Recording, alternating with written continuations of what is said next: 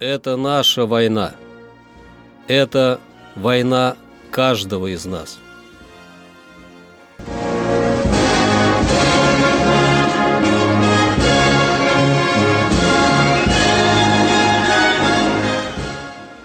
Проект информационного агентства «Регнум. Война.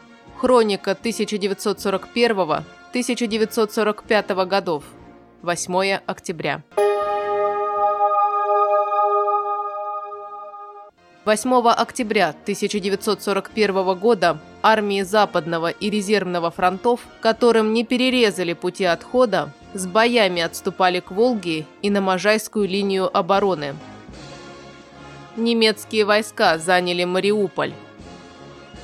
8 октября 1943 года в результате успешного наступления войска Второго Украинского фронта создали угрозу окружения немецких войск в Карпатах и Трансильвании, из-за чего немцы вынуждены были начать отступление.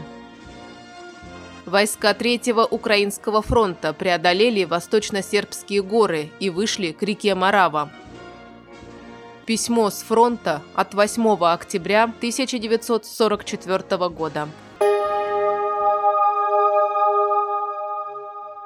Здравствуйте, мои дорогие.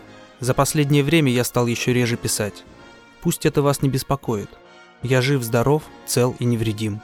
За прошедшее время со дня моего отъезда я побывал во многих местах, многое видел и пережил. Повстречал я людей из-под Ленинграда, Новгорода, Калининской, Орловской областей и других районов людей наших, советских, превращенных гитлеровцами в рабов, а ныне нами освобожденных. Можете себе представить, с какой радостью они встречают своих освободителей, стремясь скорее попасть к себе, на родину. Видел я сотни советских деревень и городов, разрушенных до основания гитлеровскими бандитами.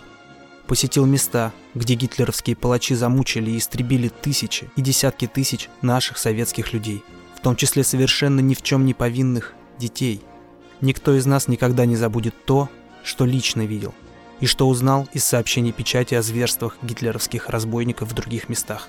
И вот теперь, когда мы приближаемся к границам Германии и собираемся непременно там побывать, перед каждым из нас встает вопрос.